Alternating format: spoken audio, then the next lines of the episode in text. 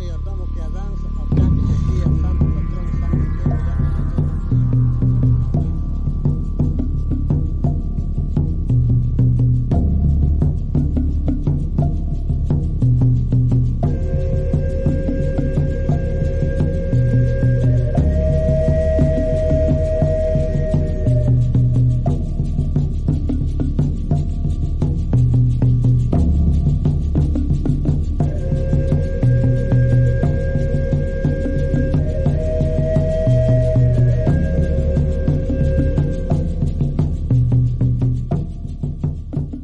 retomamos eh, con la mesa redonda de Ajiacac. Estamos tratando el tema de los misterios mayas y vamos a darle el micrófono a Jairo.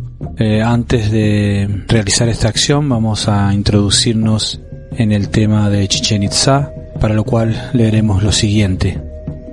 Ellos hicieron los templos altos y resplandecientes en que los hombres de cerca y de lejos vienen a adorar al que no tiene nombre y está arriba. Ellos levantaron las grandes casas en que los maestros enseñaban la sabiduría. Ellos edificaron con piedras santas las ciudades antiguas en que los dioses habitaron con los hombres. Estas son frases de Antonio Medis Bolio. Más hacia el sureste mexicano podemos encontrar la ciudad sagrada de Chichen Itza, que floreció durante los primeros 10 eh, siglos de nuestra era.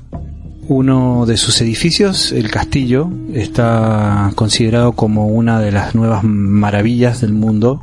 Así que Jairo, vamos a darte el micrófono a continuación. ¿Qué nos puedes eh, comentar sobre las construcciones más representativas de este lugar arqueológico. Sí, Elio, mira, para empezar, queremos decir que Quetzalcóatl, la serpiente emplumada del México azteca, es el mismo Cuculcán de los mayas. Cucul es el ave sagrada cubierta de preciosas plumas de color azul. Coatl es la serpiente mística. Y los mayas tuvieron la herencia del Hijo del Hombre como que una vez fue en Belén y otra vez lo encontramos en el monte Oreb o a la orilla del Ganges. Y es en todo lugar y tiempo que los hombres que una vez fueron de barro se han convertido en una medida hecha de madera por el gran Señor escondido donde reside la plenitud de la sagrada tierra del Mayab. Coculcán el Dios del lucero de la mañana, el Verbo encarnado, trae la sabiduría de la serpiente y con ella se desarrollaron todas las ciencias y las artes que conducen al hombre de barro a convertirse en hombre de madera y a tener el saber que es la sabiduría de la serpiente. El gigantesco templo del castillo o templo de Cuculcán es una pirámide de 24 metros de altura que eleva sus nueve terrazas supuestamente sobre una base de 55 metros de lado. En el centro de las cuatro caras de la pirámide hay una escalinata de 94 caras para toda la pirámide. Una escalinata representa, tiene el 90 y los escalones ribeteados como rampas de piedra, se apoyan en el suelo por medio de dos cabezas de serpiente. Permiten el acceso al templo. Hoy está privado porque se han hecho muchos daños debido a que el turismo, aunque se dé indicaciones, no obedece todo el régimen que tiene el Instituto de Antropología e Historia para conservar este templo tan importante. Esta pirámide monumental representa en un aspecto simbólico al número nueve. Sus nueve terrazas simbolizan las nueve regiones del mundo subterráneo y también la novena esfera que se encuentra en las gradas. Esa novena esfera nos da el acontecimiento del movimiento continuo del mundo y con él del hombre. El número de gradas de las cuatro escalinatas, además de tener ese escalón del que ya hablamos, de entrada al templo, corresponde a los 365 días del año. Kukulkan entonces se convierte en uno de los edificios más interesantes de Chichen Itza, efectuándose en él un proceso físico evidente de que esta pirámide es un gran, gigante reloj manejado por el sol. Cada 21 de marzo, a las 5 de la tarde, sucede un espectáculo sorprendente. Cada año, cientos de personas se reúnen para contemplar ese milagro que se lleva a cabo gracias a la pericia arquitectónica de los mayas. Su técnica para medir el tiempo y su profundo conocimiento del ritmo de la Tierra hacen evidente que aquí se nos esté hablando de un caso específico de reinado, el del Sol. Kukulcán está construida de tal manera que por sus cuatro costados tiene salientes que al ser tocadas por los rayos del sol y mediante un armónico fuego de luz, proyecta siete triángulos isósceles. El último de estos triángulos va a dar precisamente a la cabeza de la serpiente en la base de la escalinata que conduce a la cumbre de esta formación solar. Tiempo y religión adquieren entonces un cariz espectacular en la pirámide mediante esa luz solar en los días equinocciales. Y Kukulcán entonces cumple así con la promesa de descender cada año a los hombres y traer su mensaje divino para ascender poco después al reino del Mayab como la serpiente emplumada. Chichen Itza es una de las ciudades sagradas más importantes del México antiguo, la que en un tiempo fue de las grandes metas de peregrinación en Yucatán. La ciudad cubre un espacio de cerca de 8 kilómetros cuadrados, llenos de millares de piedras, centenares de columnas y un gran número de muros desnivelados que hacen que se encuentren siete grandes edificios, todos de piedra lavada. Rodeado de columnas, el templo de los guerreros franquea al este de la pirámide de Kukulcán o el castillo una fuerza llamada por los españoles de la conquista como la Gran Plaza, alrededor de la cual se levantan las construcciones de origen tolteca. Su porte grandioso le viene de todas las columnas que constituían originalmente la infraestructura de las salas y postilas que servían para sostener los pesados entarimados gigantescos repletos de esqueletos que hoy están asolados. Las sesenta pilastras cuadrangulares dispuestas delante del templo de los guerreros son los vestigios de una vasta sala que hacía cuerpo con el conjunto como un inmenso vestido. Todas las caras de las pilastras están cubiertas de bajos relieves Ahí están distintas escenas que representan a unos guerreros atentos, disciplinados y listos para el combate. Bajo el implacable sol de Yucatán, estos soldados parecen vender los edificios de los cuales forman parte. Están compuestos por unas estancias que también traen oscuridad. Antes allí había baños de vapor, estelas, altares y monolitos esculpidos como personajes rodeados siempre por la inscripción jeroglífica.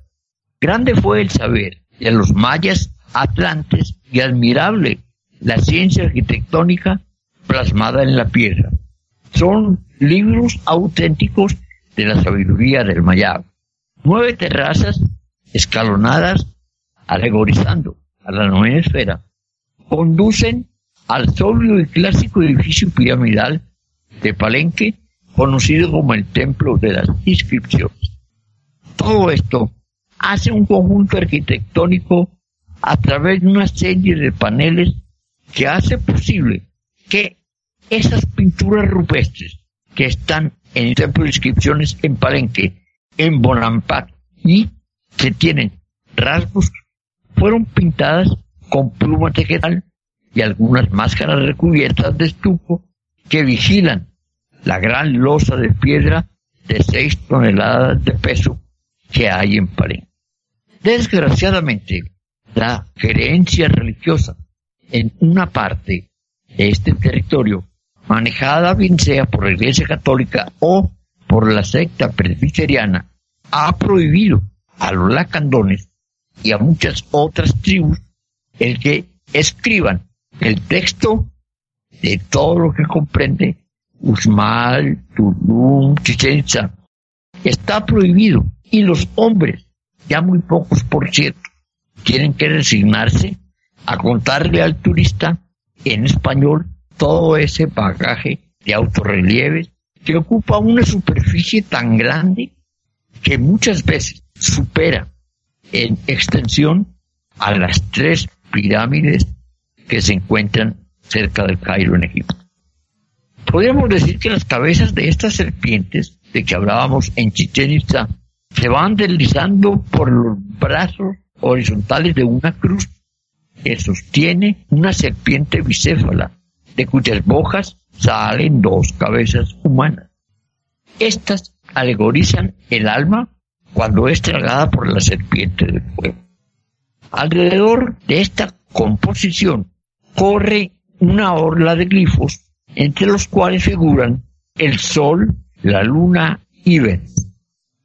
Como ven ustedes, es una descripción totalmente esotérica que nos trae un mensaje de muerte y vida. No olvidemos que los maestros, en especial Samael, decía que el iniciado moría, pero no moría. Moría en sí mismo, pero no moría porque tenía derecho entonces a poseer ese precioso tesoro de la extensión de su existencia humana aquí y ahora. Todo esto hace posible que recordemos a los guerreros atentos en guardia, cubiertos de piedras preciosas. Estos guerreros no subyugan, simplemente dominan y hacen opresión a los conquistados, pero también ellos, asimismo, se dan una especie de disciplina para demostrar que la filosofía de la serpiente emplumada que hizo ese embonamiento con el hombre, él es para levantar dentro de esta, esta parte a esa serpiente para evitar a través de el sol y la piedra, primero la oscuridad y segundo que este prodigio calma la sed con el agua pura del cenote sagrado. Podemos concluir que los mayas tuvieron una cultura serpentina. Ellos sabían el poder que se encierra en la mística serpiente. Al frente de todos los sacerdotes estaba el sumo sacerdote. Este era llamado el sucesor de la serpiente. Tenía como nombre esotérico Aguaucán. El sumo sacerdote era el principal consejero del jefe del territorio y de él dependía el destino cultural de todo el Estado. Predicción, observación de los astros, administración de monasterios, enseñanza, cálculos cronológicos, matemáticos, a la vez que la redacción de códigos hacen de este punto una encrucijada científica que tiene correlación con la construcción de ciudades sagradas cuya estructura arquitectónica era vigilada rigurosamente. También para su manejo contaban los mayas con la ayuda de un número de sacerdotes vecinos, a los que llamaban los Askin. El omnipresente señor serpiente era para todos el depositario de toda la cultura. Así, con su cascabel erguido, simbolizando al verbo, la serpiente bicéfala guarda la entrada del templo de los guerreros de Chichen Itza y de todos los templos donde haya florecido la sabiduría de la serpiente. Hay que enfatizar que en el centro está el Chacmol con sus rodillas hacia arriba. Está vigilante, atento, con su escudilla sobre el plexo solar, esperando recibir los rayos solares que al penetrar en su cuerpo se expanden dando vida a los centros magnéticos del hombre. La penetrante mirada de Jack Moll indica que él está siempre alerta a percepción, alerta a novedad, y que es la imagen del verdadero vigía en época de guerra. El nombre de Jack Moll está asociado al jaguar rojo. Realmente el Jack Moll sí existió y fue un adepto encarnado, uno de los grandes iniciados en la poderosa civilización serpentina de nuestro México antiguo. El sepulcro de Jack Moll fue hallado, como explicaba Daniel, y desgraciadamente no ha sido bien conocido por la ciencia oficial. Entonces, hay que investigar un poco sobre este Jack Moll. El Jack Moll tiene sobre su plexo solar un plato o escudilla para recibir los rayos solares y en su antebrazo un brazalete con tres vueltas. Alude a las tres fuerzas primarias del cosmos. El Chacmol fue venerado en el México serpentino cuando era llevado en grandes posesiones hasta la entrada de los templos primeros en el centro de la Ciudad de México. También al Chacmol se le hacían rogativas pidiendo lluvia para la tierra. Todo esto nos hace pensar que a través del jaguar y la serpiente son dos y uno, dos serpientes y un jaguar. Y en la medida que llevan y hermanan es a través de ese fuego que despierta al hombre de barro dentro del reino del Mayar, donde allí puede palpar que resplandece la gloria del gran Señor escondido, y su gloria es la gloria del hombre de barro, hecha fuego, en su médula espinal. Es un fuego que arde pero no quema, que abraza pero enseña. Y en efecto, en esta joya de arte, objetivo, el incienso de la plegaria arde en el tope de la columna vertebral. En la cerámica nos indica que ahí está, como adepto, dando su cabeza. Por eso, varias veces se cita a un decapitado. Bueno, Jairo, es un honor volver a escucharte en Radio Coradi. Sabemos que siempre estás atrás de los nuevos misioneros que surgen a Jacac. Sabemos tantos años que le has dedicado a la misión, siendo un discípulo directo del maestro Samael. Quería comentarte que es una alegría tenerte en este grupo de amigos con Jorge y con Daniel. Así que bueno, que no se me escapara esto. Comentaste, Jairo, este lugar de Uxmal, para ir siguiendo en la temática de esta zona. Uxmal está ubicada más o menos a 60-62 kilómetros al sur de Mérida. Sabemos que sus edificaciones se destacan por su tamaño ¿no? y su decoración maravillosos. Eh, sus construcciones son típicamente del estilo Pubuk, con muros bajos, lisos, sobre los que se abren frisos eh, muy ornamentados en grecas. Así que pues Jairo, para seguir en tema, te queremos introducir a este lugar, Uxmal, para que nos brindes tus conocimientos sobre esta zona arqueológica. Gracias, Helio. Mi colaboración es una respuesta de gratitud a la amplia colaboración que ustedes siempre han puesto en nuestras manos. Agradezco esta confirmación y reitero mi entusiasmo, mi vitalidad ya muy escasa, pero que con buena voluntad sustenta el estudio y toda aquella ciencia recibida del Logos Amai. En Usmal se hace posible un milagro. Existe en la llamada pirámide del adivino. El adivino era un Ilian Unik, un sacerdote de mucho peso interior y esotérico. Allí perfectamente, la pirámide del adivino no tiene lugares ni escaleras. Todo se junta, se une, formando casi un triángulo isósceles.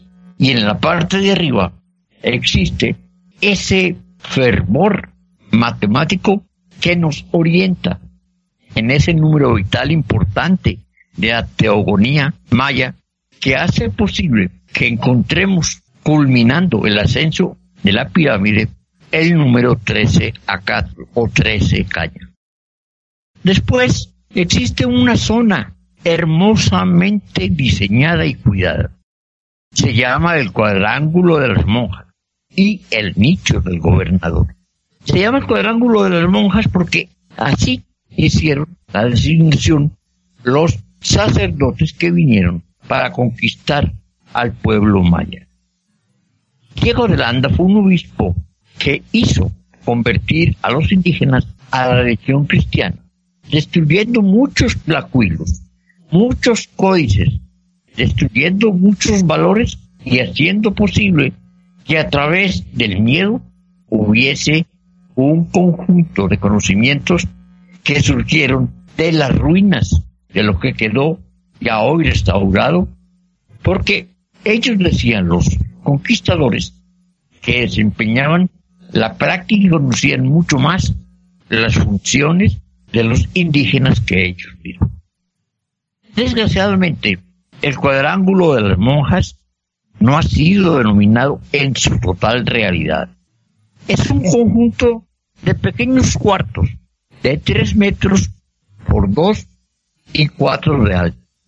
Ahí era donde a través de ese gobernador y junto a él el Lilian Unic hacía posible que se vigilara la fusión sexual tal y como se hizo en Oriente a través de los templos iniciáticos bajo la vigilancia de los Devas. También podemos decir que existe para ellos, para los mayas, una relación profundamente científica y esotérica que trata de abordar caracteres latinos y del cual el Popol Vuh, o sea, el libro del Consejo, que viene descubierto desde el siglo XVI, hace que se entienda que todo esto trata sobre la migración de las tierras del faisán y del venado de civilizaciones completas que a través de la cosmogonía hacía posible que hubiera una migración y que se unieran en fraternal asistencia los mayas, los quichés, los cisáes y todos a su tiempo, en base a la serpiente, nos dieron la total y absoluta enseñanza del trabajo en el arcano AZF. No podemos olvidar que el encuentro de este monumento extraordinario ahora ha despertado más interés en los arqueólogos que lo que fue en su tiempo Chichen Itza. Ya Chichen Itza, dijéramos, es una piedra de cambio y el turismo que va a ver nada más la parte exterior, no sabe y no entiende que allí se confunden pedazos de tierra, agua en cenote, todo envuelto por la majestad de la selva, que, protegida por la bóveda del cielo, aquí en la tierra, hace que los cuatro ángulos de los puntos cardinales de Usmal dibujen la conclusión de un secreto a voces esotéricamente hablando. Es el arcano AZF la versión de un legado que viene desde tiempos inmemoriales. Desgraciadamente, sabemos que los españoles se unieron a los métodos de la Inquisición después del año de 1492, comandado por los reyes católicos Fernando e Isabel. Desafortunadamente, hicieron mucho daño porque destruyeron monumentos, piedras, inscripciones, códices hechos por Tlahuilos, sin que terminase de ser explicado la influencia del Sol, de la Luna, de Venus, de la misma palabra cristificada a través del verbo y hace imposible que ahora pueda hacerse un libro con todo esto que he narrado con la claridad porque están culturalmente cohibidos por sus líderes religiosos. Qué difícil es para la ciencia cuando fuerzas que manejan templos hacen posible que no haya avance o concreción de mensajes traídos desde hace tanto tiempo. También la importancia de Uxmal hace factible que este cuadrilátero de las sacerdotisas o monjas, que tiene como el centro en donde se levanta un símbolo fálico, hacen posible que el hombre inquieto de ciencia, el antropólogo espontáneo, pueda detallar de que el interior de ese cuadrángulo de las monjas, en ese patio maravilloso, ahí estaba la música y el canto de los sacerdotes y sacerdotisas cuando practicaban la sexo yoga, la magia sexual, la alquimia bajo la dirección de los maestros. Los cuatro edificios de cuadrángulo de las monjas tienen una rica decoración simbólica.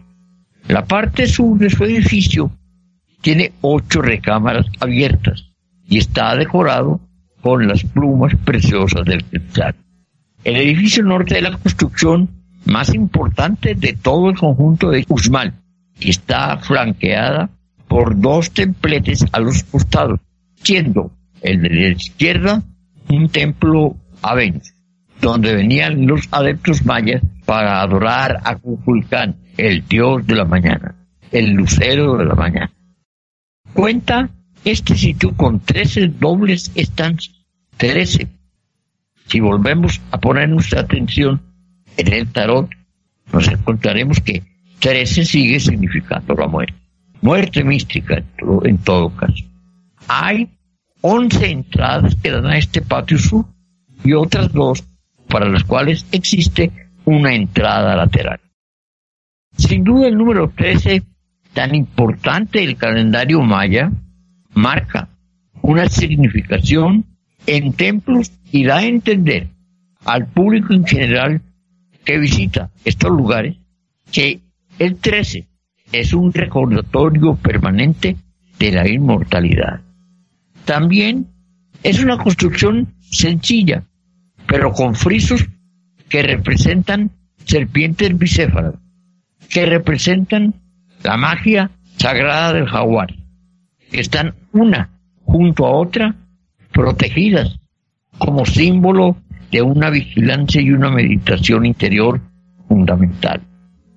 El edificio de la parte occidental en Usmal tiene siete entradas. Presenta un magnífico trono en el que se sienta un personaje. Ese trono está puesto en el lugar que se llama la silla del gobernador. Ahí estaba un deva supervisando un anciano, supervisando el trabajo en la alquimia sexual. Se dice que este anciano es el maestro, el adepto, y está junto a una tortuga que alegoriza al zodiaco, tanto en lo microcósmico como en lo macrocósmico.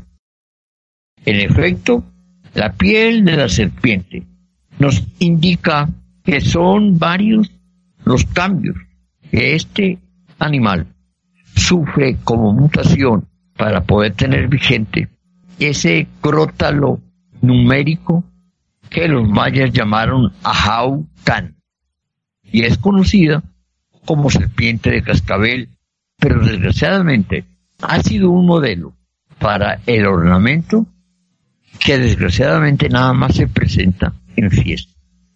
Desgraciadamente porque hemos visto cómo se calendarizan por la influencia exterior de la gente en el gobierno algo tan precioso como es el desenvolvimiento y conocimiento de todo el pueblo maya.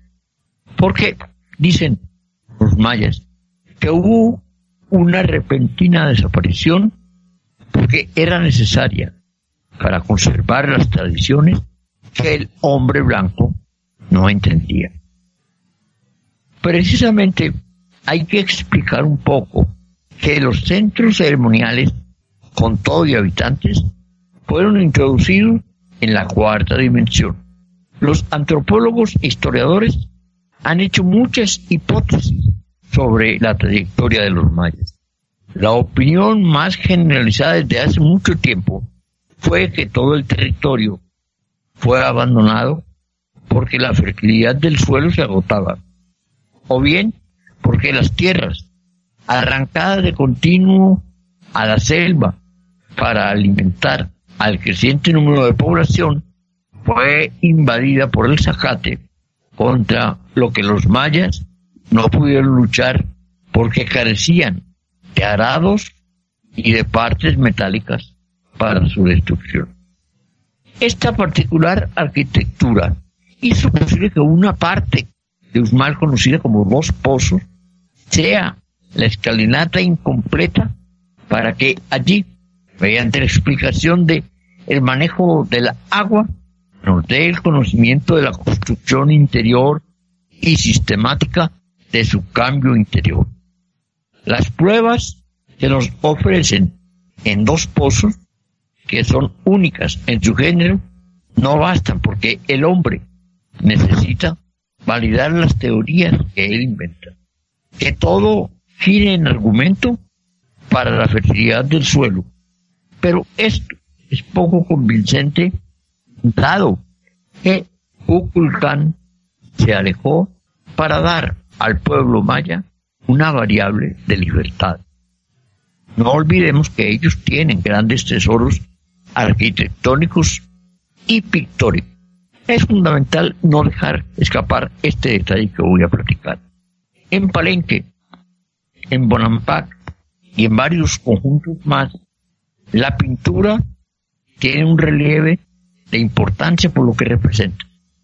Quien conservaba esa pintura fue jubilado en el año de 2006 por el Instituto de Antropología e Historia. Era alguien que pertenecía a la tribu de los lacandones. Trajeron de México un lacandón ya graduado como químico para que se encargara de la textura, de los colores y la conservación de estos detalles tan importantes. No pudo con el encargo. El Instituto de Antropología no tuvo otra alternativa que llamar al jubilado para que se encargara de nuevo del área en la que había sido por muchos años prueba infalible de una calidad y una sapiencia que por origen, por cultura y por cientifismo tenía que volver para velar y transmitir los verdaderos colores. Usmal tiene un hermoso espectáculo nocturno. A las 8 de la noche, toda la iluminación se pierde y pasa el cuadrángulo de las monjas a ser, en base a la magia de la música, del sonido, pasa a ser un pequeño argumento de cientifismo hecho por el hombre sin tener todavía la totalidad de argumentos científicos que poseían los mayas. Haciendo Jairo un viaje a otro yacimiento arqueológico, nos ubicaremos en el Petén guatemalteco, a 303 kilómetros de la ciudad de Guatemala. Cercana a esta ciudad se ubican otros sitios como Huaxactún, Yakha y Calak Mul. Este, ubicado a una hora del sitio del que estamos hablando, nos referimos a Tikal, uno de los más grandes sitios arqueológicos de este país. Se encuentra ubicado en el municipio de Flores, en el departamento de Petén, y forma parte del Parque Nacional Tikal, declarado Patrimonio de la Humanidad por la UNESCO en el año 1979. De acuerdo a la lectura de los eh, glifos encontrados en la zona, tenemos entendido, Jairo, que pudo haberse llamado Jax eh, Mutul. ¿Qué comentario te amerita al respecto? Según la información oficial, Tikal perteneció en un comienzo al primer clásico de los mayas, dos siglos antes de la llegada del Maestro Jesús, y ofrece pruebas fehacientes con una hermosa pirámide de 17 metros, con una cantidad de plataformas basadas siempre en el número 9. Decían los estudiosos que Tikal fue abandonado porque se agotó la fertilidad de su suelo. Pero hoy es poco inconveniente, pues Quirigua, uno de los primeros centros abandonados, está situada en una comarca de tierras siempre ricas, en la que las crecidas del río Motagua depositan periódicamente nuevas capas de aluvión. Se dice que en los albores del siglo X, Quirigua es abandonada por sus habitantes. A pesar de muchas hipótesis, existe un abandono de los centros rituales por parte de la población, del gobierno. Y esto hace que permanezca sin solución y únicamente fundamentado por investigaciones particulares contemporáneas que estas estelas mayas sean inmensos bloques zoomorfos de Quirigua que tienen conexión con siete mundos. La teoría nos dice que antes de que el matorral invadiera las tierras de cultivo, desgraciadamente poco se hizo para corregir el error.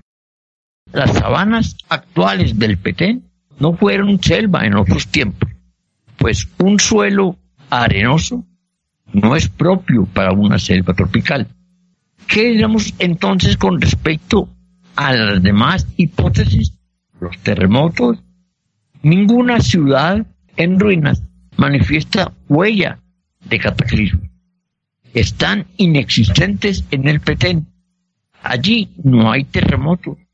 Son frecuentes cerca del lago de Quirigua y violentos en veces, a lo cual la altiplanicie de Guatemala en, este, en esta parte del norte de la misma hace posible que sean los indios de estas regiones las personas que sigan cuidando porque no quieren abandonar nunca su territorio. Las hipótesis de un cambio de clima no revisten una razón científica. Por el contrario, un aumento excesivo de lluvia habría favorecido más la agricultura por lo que toca a repetidas epidemias de malaria o de fiebre amarilla, hicieron posible que el despoblado rápido de este territorio maya haya procurado que ellos, los mayas, se hundieran en la cuarta vertical. Lo peor es que ni la malaria ni la fiebre amarilla de origen africano existían en América. Las trajeron consigo los conquistadores españoles. Por lo demás, nunca una epidemia, aunque hubiera sido como la terrible peste que devastó a Europa, supuso el derrumbamiento de toda una civilización. Ahora bien, si los mayas habían elaborado un complejo calendario para el cómputo del tiempo en su sentido meramente cronológico, es muy cierto también que ese mismo calendario era premonitorio, permanente, era oracular y los mayas siempre fueron profundamente religiosos. ¿Qué signos llevaron a los sacerdotes a desaparecer junto con el grueso de su pueblo? Cada catún es un tiempo y todo lo que se quiere tener por un tiempo debajo del cielo lo manejan los sacerdotes mayas. Dice el maestro que todo tiempo trae su afán en la vida del hombre. Por eso hay épocas de paz, hay épocas de guerra y hay épocas de una gran agitación científica. También explica que mucho antes de la llegada de los zules, de los extranjeros españoles, hubieron catunes de gran agitación y allí estaban ellos en Yacaltepec, la perla de la garganta de la tierra. Ahí lo ocuparon porque se estaba perdiendo la sabiduría del pueblo. Entonces, si no se cultivaba la sabiduría del corazón, tampoco el cerebro científico o pensante obtendría información. Es por ello, se explica que muchos sacerdotes ya no comían la comida del muy grande sol que ilumina a todos los soles y a todos los hombres, creado por Kukulkan. Sin embargo, lo más destacado es que los grandes civilizadores no supieron que los mayas se sumergieron en las dimensiones superiores en la eternidad, junto con sus mujeres y sus hijos. Así, los templos no fueron abandonados del todo, y allí continuaron algunos nuevos jefes con sus seguidores para limpiar de esa parte inferior de terreno lo que habían padecido sus predecesores. Los templos que en un momento amenazaban ruinar fueron arreglados chapuceramente. Sepultaban a sus muertos bajo falsas bóvedas desmoronadas y comenzaron a hacer sacrificios. Desgraciadamente, el cenote sagrado que era el pozo que simbólicamente contenía el agua pura de vida con la que el maya viril hacía el vino de Balché, fue utilizado para los sacrificios. Las gentes se llevaban trozos de las estelas rotas y los colocaban en el suelo para adorarlas, mutilando el mensaje que estas estelas entregaban sobre el flujo, el sentido, la fuente, la vida de los mayas. Desgraciadamente, el pueblo no entendió porque ya nadie sabía leer jeroglíficamente. Las civilizaciones, los templos y los hombres pasan en diferentes catunes y han dejado como huella una civilización que no ha conservado como debe ser los templos y a sus hombres. Desgraciadamente, es fundamental que siempre perdure un espacio y a través del tiempo, dentro de la gnosis, haya una explicación doctrinaria solar que hace posible que esta bendita tierra del Mayab conserve puntigios como una huella permanente de la historia. Desgraciadamente, en Yucaltepec, en otro Catún, se libró una llamada Guerra Santa. Y en otro Catún, en Benares, el Maestro Jesús, el Santo Buda Isa, hablaba a sus discípulos lo que era la vida real de esta civilización del Mayab. A través de su conocimiento se abrieron los sentidos de quienes buscan la verdad y la vida y dan a los hombres el poder y el amor, porque para ellos Dios deja de tener dos caras. Con la sabiduría del Mayab, los de abajo se unen con los de arriba, y los de arriba dan vida a los de abajo. Para ellos Todas las escrituras son claras. Las piedras talladas son libros abiertos, porque la verdad no está impresa en un libro ni en las piedras, sino que va inscrita en el alma del que los lee. Para esto será la salvación el poderse enterar a través de personas como Samael aún peor del tesoro maya no olvidemos que el Logo Sagrado de Marte ha develado todo aquel conocimiento del templo y la sabiduría ha quedado a la vista de los profanos con una interpretación que es tanto esotérica como científica.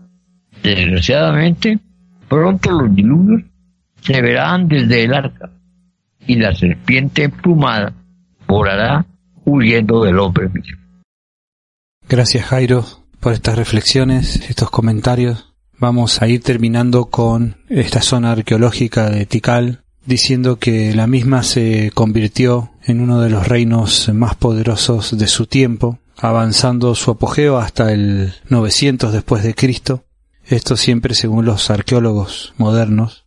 E influyó Tikal culturalmente en todos los ámbitos, ya sea el ámbito político, el ámbito militar y también el espiritual.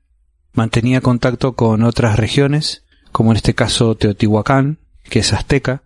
Entonces diremos Jairo para darle el micrófono en unos momentos más a Jorge. ¿Qué más nos puedes comentar para finalizar sobre Tikal, sobre esta extraordinaria zona arqueológica? ¿Qué puedes comentarnos a modo de comentario final sobre Tikal? Elio, mira, ciudades como Tikal llegaron a alcanzar una población de más de 50.000 personas. Se levanta en complejos observatorios astronómicos, a la vez que se hacen los templos en las pirámides. Allí los mayas estudian los equinoccios, los solsticios, los eclipses y el movimiento de los astros. Esta parte de la sociedad maya estaba dividida en formas diferentes, pero eran una élite compuesta por sacerdotes y una dinastía soberana. No olvidemos que la leyenda nos dice que el pueblo maya era de carácter teogónico, su civilización. Es decir, los Ilan Unik o sacerdotes conocían y guiaban a la masa de población inferior, según ellos, porque parte de la misma estaba formada por campesinos y esclavos. A pesar de esta riqueza cultural del Petén y de Tikal, el completo legado histórico artístico que dejaron para la posteridad hace posible que la civilización maya, aún con pocas evidencias científicas, porque nada más quedaron tres libros de importancia, el Popol Vuh, la leyenda de los Petasqueres y la leyenda de los libros de Chiram Bala. Por ello, hay que hacer a un lado las misteriosas razones que llevaron a la desaparición repentina e inexplicada de toda esa cultura que allí existía. Pero fue cambiado por la existencia de unas supuestas profecías que señalan en el 2012 que ese día, 12 de diciembre de 2012, en nuestra era, era el punto final de un ciclo de vida pronosticado por los mayas. Estos y otros muchos enigmas abordan el conocimiento de los mayas, pero hay que analizar los aspectos fascinantes de la cultura. Todos eran de carácter serpentino. Quedan por confirmar cosas tan importantes como el sagrado juego de la pelota, los sacrificios, aquello que tenía relación con la automortificación, los elaborados panteones de divinidad, las prácticas adivinatorias y el contacto con los espíritus del más allá. Se dice que para poder superar las crisis culturales y esotéricas, los mayas se automortificaban, hacían sacrificios propiamente dichos. Existía una variante no mortal del autosacrificio, el cual hacía que la gente se infligiera daño físico para dar su sangre en un ritual. Así buscaban aplacar la ira de los dioses por dedicar más tiempo a la ciencia que a lo. Así era habitualmente que los hombres inclusive llegasen a perforar su pene y las mujeres atravesaran su lengua con una cuerda con pinchos. La sangre derramada se ofrecía luego en diversos rituales que incluían la veneración que siempre se tuvo con los antepasados. Entonces, allí, a través de esta cultura, se procedía a la extracción del corazón de los sacrificados, que solían ser los ganadores del equipo de juego de pelota, quienes veían con una gran alegría fuesen escogidos para ser sacrificados dentro de una etapa de superación tan hermosa pero difícil basada en el juego de pelota. Desgraciadamente, hubo una variante que se adoptó y era la descuartización de las víctimas. Los estudios de los códices develan que eran importantes los sacrificios para los mayas. Los sacrificios eran un medio impredecible para que el universo siguiente siguiera con equilibrio y existiendo. Hacía posible que a través de estos sacrificios hubiera un medio imprescindible para el universo, para que éste siguiera su ruta demarcada por el equilibrio cósmico.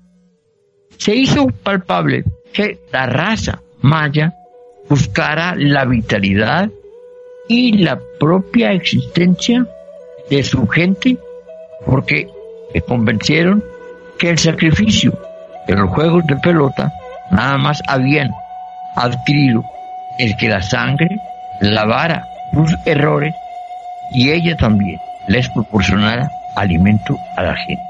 Sin embargo, el sacrificio no era siempre un castigo. El caso de los jugadores del juego de pelota es una evidencia. El capitán del equipo vencedor podría ser sacrificado como premio, ya que ello lo convertía en una auténtica divinidad. Es como nuestros sacrificios ahora en el Oriente, mediante el estallido de bombas en gente personal, se hacen con mucha frecuencia porque quienes lo sufren son tildados como mártires para que Alá siga presidiendo los destinos de la civilización actual. Muchas gracias eh, Jairo por tu intervención. Vamos a dejar por aquí nomás esta segunda parte de la mesa redonda con los misioneros de Ajacac y retomaremos la misma luego. Muchas gracias por participar un sábado más en Radio Coradi con nosotros.